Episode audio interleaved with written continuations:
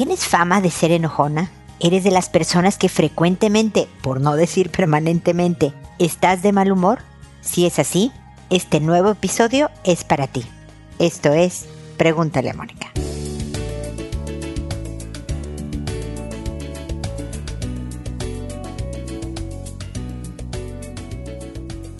Bienvenidos amigos una vez más a Pregúntale a Mónica. Soy Mónica Bulnes de Lara. Como siempre, feliz de encontrarme con ustedes en este espacio que habla de buenos y malos humores. Y te iba a decir que más importante uno que otro. No, la verdad es que el buen humor tiene enormes ventajas. El mal humor, creo yo, tiene enormes desventajas. De alguna manera es útil, sirve para desahogar frustraciones, para ser congruentes con un malestar que tuvimos, con algo que no nos salió bien, con lo que sea. Pero cuando te estacionas en él, cuando se forma parte de tu identidad y la gente y tú misma te dices, sí, fíjate que soy enojona, soy gruñona, como que parece o es que siempre estoy de mal humor y ahí es donde está el problema porque no solo, ya lo sabes, te hace daño físicamente. Las hormonas que secretas por el mal humor, por una alteración emocional que puede provocar estrés, etcétera, etcétera, con el tiempo hacen daño al organismo. Te voy a decir, pasa un evento que te enoja. Ese enojo es un buen aviso para tu cabeza de que, oh, oh, aquí está pasando algo que no me gusta y que tengo que trabajar sola o en equipo de mejorar. Ese es una buena alerta. Si no tuviéramos esta señal de alarma de algo está mal, como lo es el dolor, también puede ser el enojo, tal vez aceptaríamos o viviríamos cosas que no deberíamos de aceptar o vivir. Pero es el quedarte ahí, es el estacionarte es el estar resentida y cargando piedras. Hace tiempo, muchos años, yo creo que al principio, el primer año de Pregúntale a Mónica, es decir, hace 15, grabé un episodio que se llama El costal de papas que me permito recomendarte que escuches, ¿no? Porque esto es así, es cargar un costal pesado en tu espalda que te dobla, que te pesa, que te lastima, pero que además, como es de papas, se va echando a perder y apesta y aleja a los que nos rodean porque hueles mal. Estás cargando algo que huele a muerto, ¿no? Como es esas papas que ya están podridas. Entonces, como ves, tiene muchísimas implicaciones a niveles físico, emocional, mental, porque también la percepción del mundo se vuelve cada vez más negativa y por supuesto en, nuestras relaciones interpersonales con los que más queremos. Ahora, ¿qué hacer?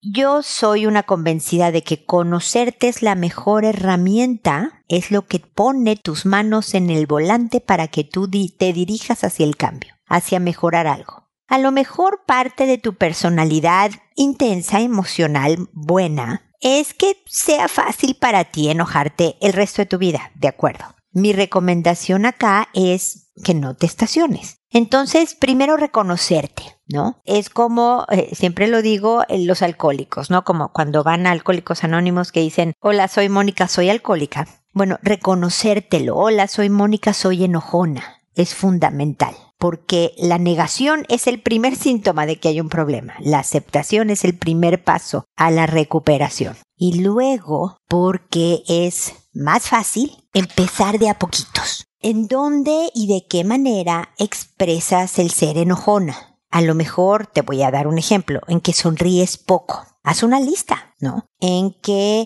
lo primero que le dices a alguien es algo molesto, es una queja, es un reclamo, es es que eres poco cercana.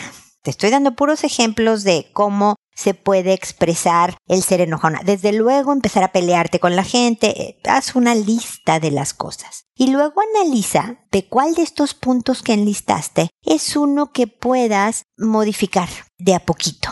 Por ejemplo, a lo mejor dices, ok, hoy voy a sonreír más. Nada más. El día de hoy solo eso. O por una semana entera voy a sonreír más. Y mientras está pasando esa semana que sonríes, obsérvate. Fíjate que estaba menos enojona, o fíjate que me peleé menos con el hijo adolescente, o con mi pareja, o fíjate que me fue mejor en el trabajo, o no pasó nada, siguió idéntico mi, mi vida. Sonrisa o no sonrisa, no cambió nada mi situación. Todo eso observa y aprende. De ti, de cómo procesas, de cómo funcionas. Y luego sigue con otro pequeño escaloncito, de tal manera que de verdad sientas un progreso en el manejo de tu humor hacia a donde tú quieras llegar, ¿no? Hacia un nivel en donde te sientas cómoda con el estado de ánimo que presentas todos los días. Así que, bueno, es cuidado, ojo y trabajo lo que hay que tener para ir cambiando estas formas de ser que no nos construyen una vida mejor.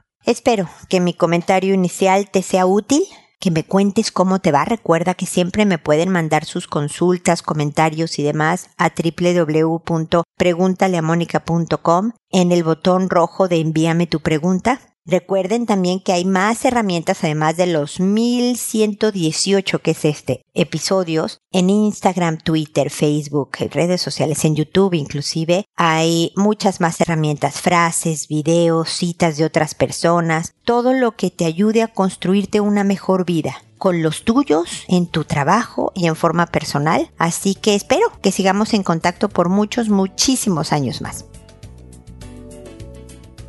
ahora me dispongo a responder sus consultas, que como saben lo hago por orden de llegada, que a todo mundo le cambio el nombre para conservar su anonimato, que cuando he respondido y se publique ese episodio, le mando un correo a esa persona diciéndole el número de episodio, el título del mismo y el nombre que le puse para que pueda escuchar mis comentarios. Que me tardo alrededor de un mes He estado publicando, les he contado, dos episodios por semana para cortar los tiempos de espera, pero todavía me tardo, no puedo hacerlo de manera inmediata, por lo cual siempre agradeceré su comprensión y paciencia. Pero tengan la certeza de que siempre respondo. No dejo consulta de mi especialidad sin responder para que aunque ustedes ya hayan hecho cosas para resolver el tema del que me consultan, yo llegue con alguna idea, estrategia, comentario, perspectiva, lo que sea que complemente y ayude a que estén mejor. Así que cuenten siempre con mi asesoría y mi apoyo, mi compañía, mi oreja, para que ustedes puedan desahogarse, ¿ok? El día de hoy voy a empezar con Yago, que me dice, hola Mónica, te agradezco tu respuesta y tus lindas palabras. Pues mira, mi consulta en esta ocasión es la siguiente. No sé realmente lo que pasa con los humanos. Creo que somos más complicados de lo que deberíamos. Parece que nadie está conforme o realmente feliz con las personas que tiene a su lado, especialmente hablando de parejas. Conozco a muchas parejas y sus vidas personales y concluyo que ninguna está satisfecha realmente. Y la verdad, las mujeres son lo más exigente, pues aunque uno se esfuerce por ser mejor, aún así parece que no damos el ancho. Por ejemplo, yo vengo de una familia machista, como muchos en Latinoamérica, y la verdad es que he hecho muchos cambios en mi persona. Inclusive estuve siete años en formación religiosa. Tengo mi propio negocio con empleados, colaboro en las tareas de la casa, incluyendo el mantenimiento de la misma, fontanería, electricidad, carpintería, jardinería y más. Juego fútbol amateur y me pagan por partido, difícil para alguien de mi edad. Llevo y recojo ordinariamente a los niños de la escuela. Les ayudo con tareas y voy a sus juntas. Les corto el cabello, los inyecto, remiendo ropa y cuanta cosa más sea necesario. Mi esposa también anda en friega con sus pacientes, es terapeuta de lenguaje. Y en casa hace muchas cosas. Y cuando no puede, yo cocino y lavo ropa. Mis hijos son buenos chicos, traviesos pero no groseros. La verdad sí les exigimos más de lo común. Inclusive tenemos seis años sin televisión y no tienen celular. Solo les permitimos ver algunos videos y videojuegos pero bajo varias condiciones y tiempos. En fin, para muchos somos una familia ejemplar.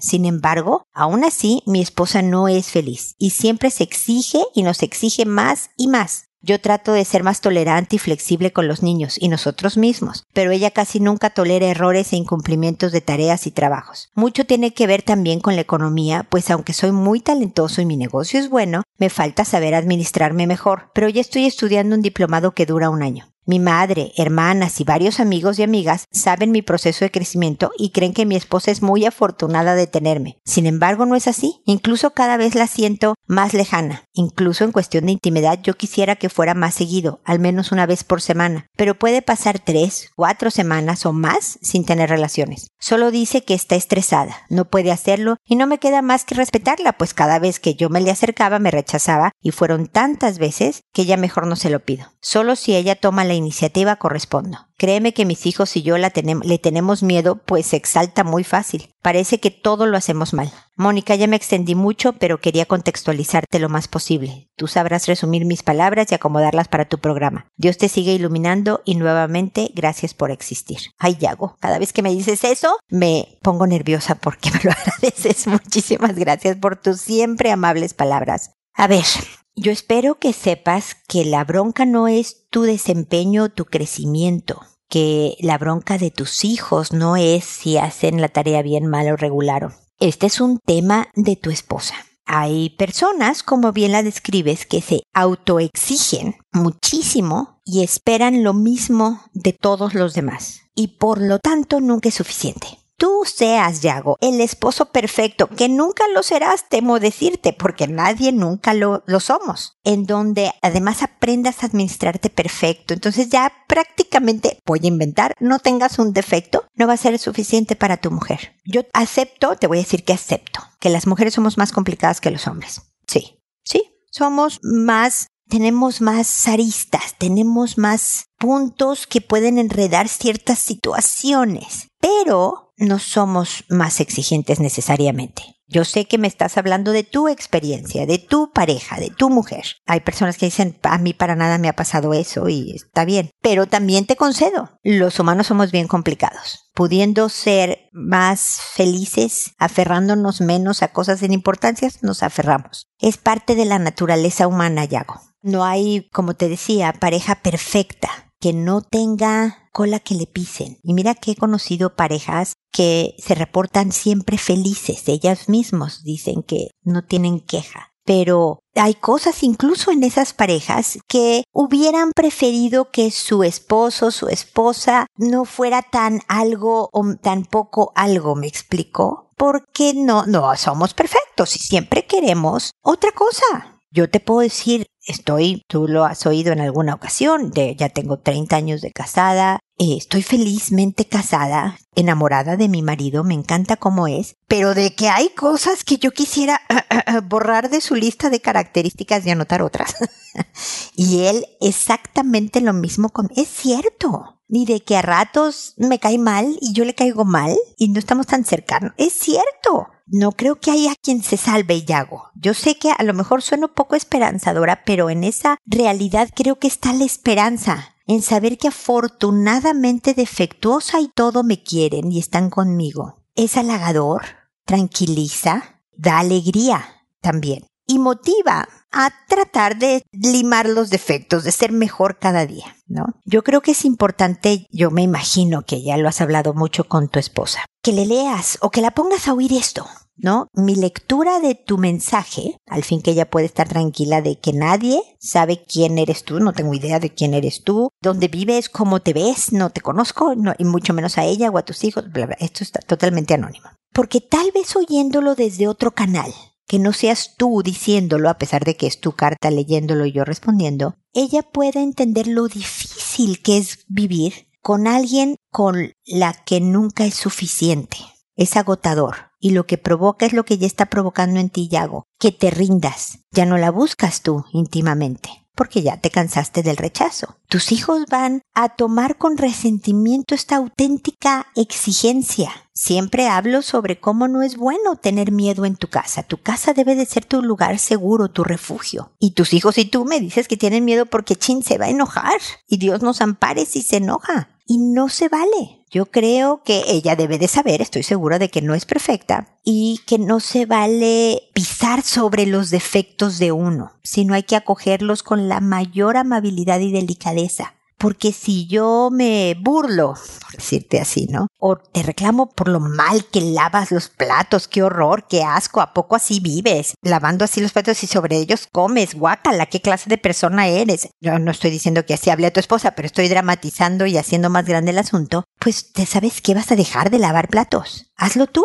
entonces, ya que yo no lo hago bien, hazlo tú, porque seguramente tú lo vas a hacer perfecto. Yo ya no. Y estoy segura que eso no quiere ella. Yo creo que ella quiere una linda familia que funcione, que sí sea esforzada, que sí eh, sepa el valor de las todos los principios y valores. Muy bien, pero no a base de una presión constante.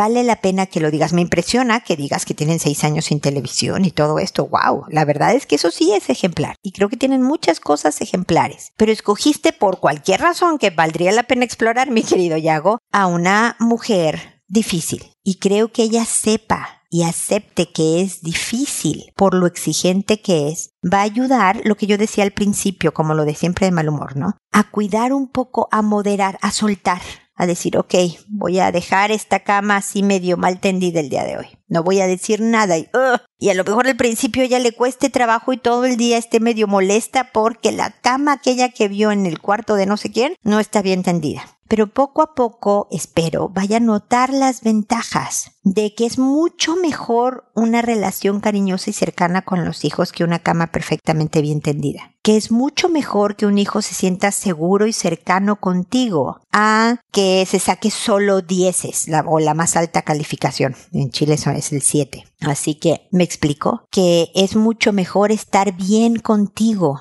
y sentirse enamorados y cercanos y con ganas de durar 427 años juntos a que tú hagas una jardinería perfecta o a ponerte frenética porque gastaste un poco más en tal cosa. Está muy bien que aprendas a administrarte mejor, pero es el trato lo que es importante. Así que ánimo y fuerza, mi querido Yago, ponle a escuchar todo esto. A lo mejor me alucina, a lo mejor no, ojalá y no, pero creo que es bueno que lo trabaje, porque incluso para ella autoexigirse tanto es agotador y exigirle a todo mundo hasta lo que no puede dar es agotador y hace daño emocional y físicamente. Les deseo lo mejor, me suenan a una muy linda familia y que vale la pena hacer los cambios para no amargarse y para seguir con ciertas frustraciones, siempre Yago, con no una satisfacción completa en una relación de pareja, pero que sea de verdad algo que inspire y que les den ganas de que a pesar de los defectos míos y del otro, queramos durar hasta que la muerte nos separe, ¿no? Ese sería mi mejor deseo para ustedes y aquí estoy para, como te les decía al principio y para decirte a ti, Yago, para hacer oreja, que te desahogues y para aportar en lo que pueda a este arte que es también mantener bien una relación de pareja. Así que espero que sigamos en contacto.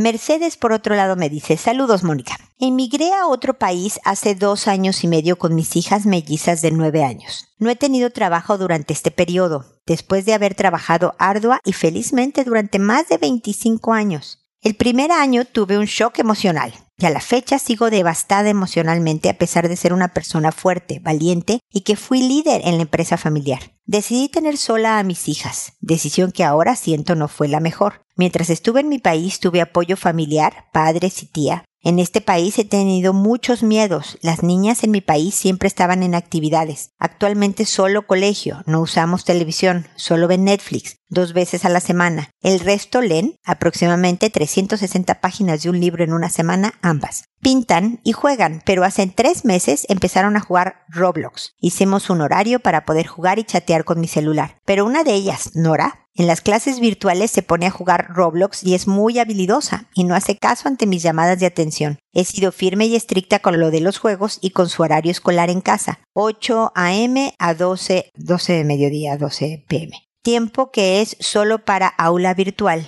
Uso algunos controles parentales, pero siempre consigue un juego. No eres de carácter fuerte y siempre se quiere imponer. Además llora, grita cuando tiene que darme el celular o iPad. Situación que me aturde al punto de que me pongo de mal humor y triste, ya que no se calla. Yo intento calmarla y decirle que acepte que el tiempo se acabó y espero hasta que ella se calme. Ya calmada se comporta tranquila. Pero yo quedo atacada de los nervios. El primer y segundo año en este país fui poco paciente con los gritos de Nora y la regañaba mucho, fuertemente. Nora se comporta con gritos prácticamente desde que nació. Además insiste en decir mentiras, a pesar de que siempre le indico que no debe mentir y hasta su hermana Olga le dice que no mienta. En este periodo he sido muy firme con las niñas, más por miedos que por educación, y repito mucho lo que le digo. Trato de no hacerlo, pero lo hago. Actualmente están un poco más altaneras y en ocasiones no quieren hacer caso. Considero que debo de ser más flexible y alegre, pero me dejo llevar por la angustia diaria y la tristeza de haber dejado a mi país y a mis padres. Escuché tu episodio 1089, Mi hijo hace lo que quiere, y hoy mismo apliqué algo y me sentí bien con los resultados. Cómo controlar el uso de juegos electrónicos durante su hora escolar si muchos de sus amigos, amigas juegan casi todo el día y todos tienen celular. Aunque mis hijas son conscientes de que lo tendrán a los 10, 11 años, pero igual está la presión de los amigos. Todos tienen celular, ellas tienen su grupo de WhatsApp en mi teléfono y tienen la confianza de decirme, mamá, léeme lo que me escribió X, e incluso me dicen o piden el favor para que yo les responda a sus amigas lo que ellas me digan, o me enseñan lo que escribieron o los stickers que envían. ¿Qué debo hacer y cómo debo mejorar mi relación con mis hijas que ya entran en la preadolescencia? Gracias. A ver, Mercedes, tú y tus hijas tuvieron un muy importante duelo, un luto por la pérdida de la vida que tenían en su país, por, por ir a buscar fortuna a otro país. Y los duelos se viven de diferentes formas, más cuando, pues tus hijas tenían que siete añitos, seis años y medio, más o menos, seis, siete añitos, y pues nada más te siguieron porque eres su mamá y tú sabes lo que haces, mamá, entonces, ok, vámonos, pero sin entender bien lo que implicaba y que perdieron amigos, tú también, perdieron, no sé de dónde a dónde fue, pero a lo mejor clima, cultura y desde luego padres y tía y abuelos y tía para ellas también, o sea, muchas y muy importantes pérdidas, Mercedes. Entonces, date chance de ver que no se puede manejar todo perfecto cuando estás en luto. Estás más sensible, más emocional, al mismo tiempo de tratar de seguir funcionando y de aprender lo que estás viviendo nuevo, etcétera, etcétera. Por eso es la, la devastación emocional. No me dices cuáles son los planes, porque la verdad es que si llevas dos años y medio sin trabajo, no sé cómo has sobrevivido económicamente en todo este tiempo. Me imagino que tendrías buenos ahorros y demás y tenías 25 años de, trabajar y demás, ¿no? Pero no sé si tus planes es, ¿sabes qué? Estos dos años y medio que llevo en, en, este país en el que vivo ahora, no fue la mejor decisión, me regreso a lo mío o aquí me voy a quedar. Es importante que hagas las paces con esa decisión. O me regreso o me voy, pero hago algo esta incertidumbre de, o sea, siempre puedes volver. Nadie está casada con un país de tal manera que no puedas volver a salir. Pero es bien importante que te cuides. El cuidarte, Mercedes, va a hacer que tú también estés mejor con tus hijas, especialmente con Nora, que exige mucho más cosas. Me da gusto que los episodios anteriores te estén sirviendo también para lidiar con tus hijas. No dejes de escucharlos todos desde el uno, para que tengas este curso de educación de hijos, este curso de desarrollo personal, que no cuesta nada y que está ahí a la mano para ser escuchado y que no solo de los temas que hablo al inicio del episodio, sino en mis respuestas que le doy a la gente, puedas encontrar algo, ojalá, que te sea útil para tu vida, ¿ok? Pero no me hablas, por ejemplo, de amigas, de gente que hayas conocido que te acompañen, que sean consuelo, que sean desahogo de, ay, me acabo de pelear con Nora otra vez, es que está preadolescente la mujer, porque efectivamente a los nueve años ya empieza la pubertad. Entonces eh, ya hay cambios hormonales y por eso se ponen un poco más contestonas y, y demás, ¿no? Necesitas alguien ahí donde vives. Aquí donde estás tú, necesitas otro adulto que se vuelva una familia adoptiva, adoptada, no sé cómo se diga, para ti a lo mejor es otra mamá de la escuela, de tus hijas, no sé quién sea, pero tienes que ampliar tus redes de contacto. ¿Ok? Ojalá independientemente de tu proyecto familiar que tenías en, tu país, a lo mejor espero que estés pensando y considerando alguna actividad. No ahorita en pandemia, porque tienes a las hijas en casa y necesitan tu supervisión, pero yo espero que el próximo año la cosa mejore y que tú puedas planear en, a ver, voy a tener un empleo de medio tiempo, de tiempo completo, de tres cuartos de tiempo. Ahora que afortunadamente algo bueno que trajo la pandemia es la flexibilidad de poder hacer teletrabajo, decir, bueno, sí voy a trabajar, pero desde la casa siempre, o voy a emprender algo mío, lo que sea, pero necesitas además algo personal que te enriquezca y te dé otra perspectiva de vida, no solo ser madre y ama de casa. es importante que después de un episodio particularmente difícil con Nora, tú hagas algo, no que hacer, no pendientes, no trámites, algo que te proporcione bienestar, algo que te permita rearmarte nuevamente y que no te quedes enganchada en la frustración y el, el enojo que tuviste antes con Nora. ¿Ok? Un ratito de, de leer, o meterte a, a, dar un baño, una ducha, no sé de qué país eres y en qué idioma debo de hablar, o, un baño de tina, si es lo que te relaja, o si estás en una casa, ir al jardín, si estás en un departamento, asomarte por la ventana y ver naturaleza y respirar, oír música, lo que sea. Pero tienes que elevar las hormonas de bienestar en tu organismo que fueron socavadas por hormonas del estrés por el episodio con Nora, ¿me explico? Ahora, ¿cómo lidiar con Nora? En esto de que quiere jugar un juego y no prestar atención y primero ser bien empática con los hijos. Yo creo que eso es bien importante porque la verdad yo puedo entender por qué Nora no quiere hacerle caso a la escuela. Es aburrida. no, necesaria, fundamental, no puedes evitarla, pero es más divertido hablar a lo mejor con amigos o jugar jueguitos. Entonces decirle, te entiendo perfecto. La verdad es que qué ganas tendríamos tú y yo y todos de no hacer responsabilidades nada más, sino solo lo que nos gusta. Lo malo es que solo lo que nos gusta no necesariamente nos va a dar de comer en un momento dado o nos ayuda a ser mejores personas. Así que ya sé, es bien molesto. Pero habla con Nora no cuando estén en clases y demás para decir, me gritas para darme el celular y vas a quedarte, no sé, una hora más sin celular, una hora extra sin celular por el grito. No te voy a decir nada de ya no me grites, cálmate, no te voy a decir nada, Nora. Pero si me gritas, yo te voy a levantar, no sé, voy a hacer un gesto, levantar la mano y tú vas a saber que vas a volver a tener el celular más tarde porque tú decidiste, Nora gritar, porque tú decidiste tener el celular o el iPad una hora más tarde, o una tarde más después, o dos horas, el tiempo que tú de determines en Mercedes, porque pues tú eres la mamá, ¿no? Pero hazla responsable de sus respuestas, porque parece que ella grita y la responsable de tranquilizarla eres tú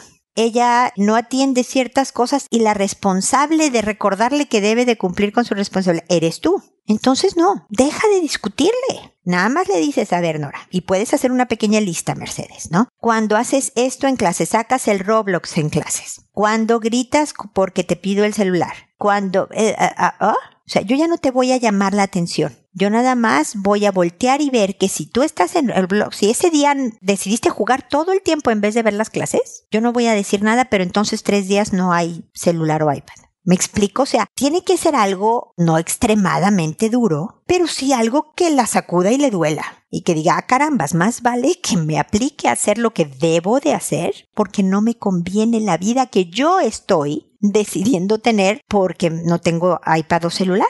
Las primeras veces es posible que Nora se porte peor para romperte, para, para que tú cansada diga, ah, ok, ya toma, toma el celular, pero ya cállate, ya no grites, ¿no? Tienes que mantenerte, Mercedes, y ser fuerte, y por eso te digo que todo el bienestar, y por eso te digo que la amiga, y por eso te digo que el proyecto personal, otras áreas que te permitan meter aire y distancia emocional entre estos momentos difíciles con tus hijas y tú, para que con toda paciencia aguantes el que te quieran romper pero usa el lenguaje de tú estás decidiéndolo, hija, no yo. Claro que no, tú eres la que me quitas el celular. Yo no fui la que grité. Y ese fue el acuerdo que tuvimos este otro día. Entonces eso te sugiero, mi querida Mercedes. Háblate con Nora y Olga. Yo sé que a lo mejor Olga es menos confrontadora, pero que sea un trato de yo ya no. Ya tienen nueve años, ya quieren ser tratadas como un poco más grande, están a un muy pocos años de la adolescencia. Es bueno que ustedes sean responsables de lo que hacen y de llevar las consecuencias. Si no hacen una tarea, no solo van a tener la mala calificación y el castigo que el, el colegio les ponga.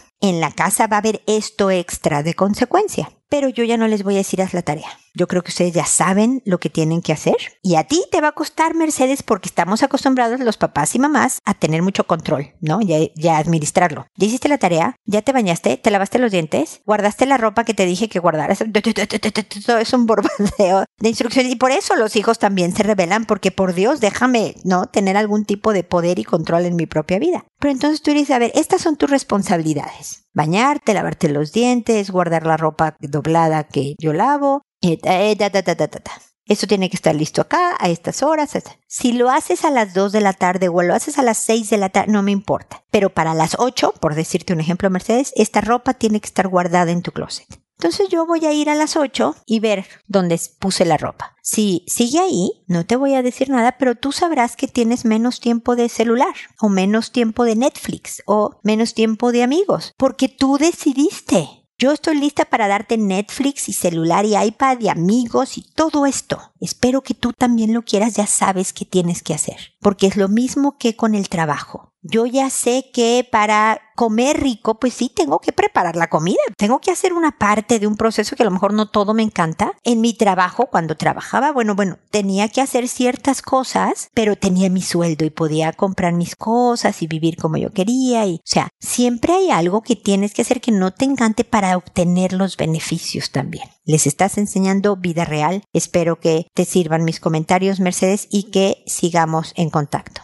Rafaela me dice, hola Moni, qué gusto seguir en contacto. Espero que todo esté tranquilo por estos lados del mundo. Yo tengo los mismos rollos de siempre, solo que menos enrollados, eso creo. Creo que ya llegué a la etapa en que tengo que aceptar, pero quiero ver si logro entendimiento en punto. Por lo anterior tengo una pregunta. ¿Cuáles son los beneficios de convivir con otras personas? ¿Cuáles son los beneficios de convivir con los abuelos? ¿Los abuelos tienen derecho a ver a los nietos? Si sí, ¿qué clase de derecho? Por ejemplo, para mí tener un derecho es que puedo exigir, y si ese es el derecho de ellos, pueden exigir ver a sus nietos. ¿Y por qué? Para ti, ¿cuál es la familia? ¿Padres e hijos o toda la banda hasta el perico de la tía Toña? Si es todo mundo, entonces nunca existe la familia nosotros antes que todos los demás. Estoy dándome la última oportunidad de entender estos conceptos y si no llegaré a la etapa de aceptar, me guste o no, lo entienda o no pero ya tengo que lograrlo. Ya me quedó claro que mi idea de familia y de vida no la voy a lograr con mi esposo y pues ni modo. Ahora a estar tranquila para no arruinar la vida de mi hijo, tener una convivencia sana, lograr tener trabajo y ahora sí estar lista para divorciarme cuando su mamá venga a vivir a su casa. Muchas gracias por leerme y contestar mis preguntas.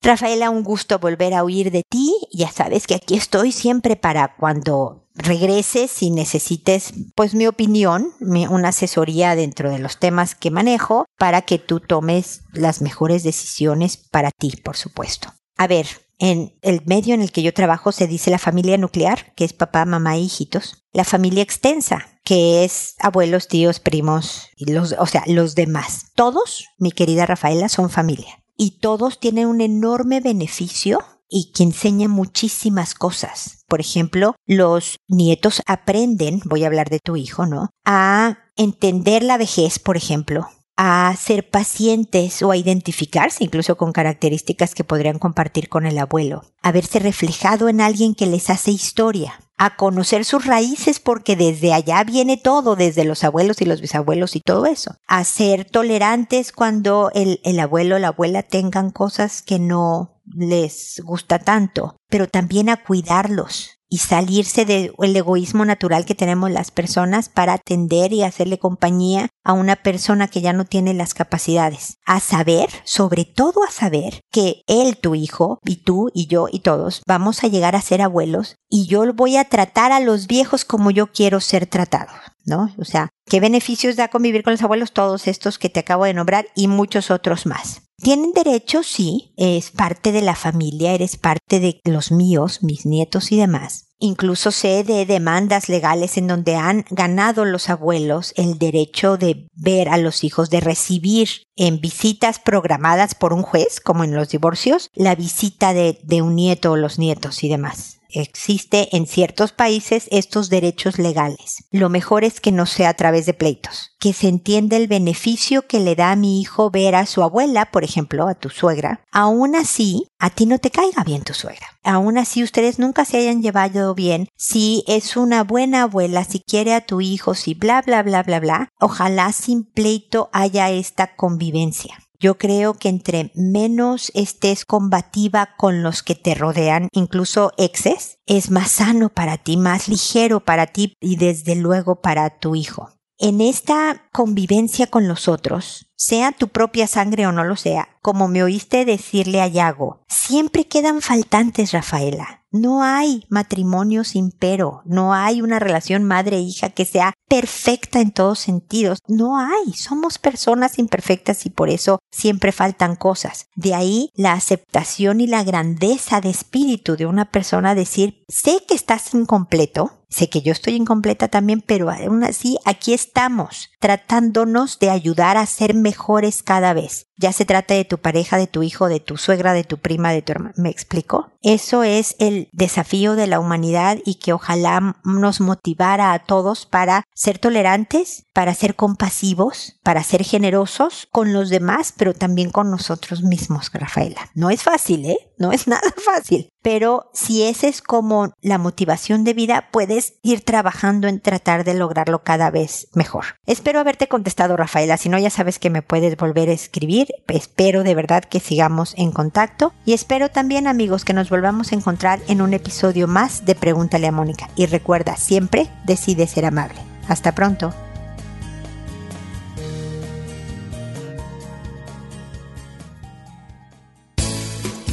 ¿Problemas en tus relaciones? No te preocupes, manda tu caso, juntos encontraremos la solución. www.preguntaleamónica.com Recuerda que tu familia es lo más importante.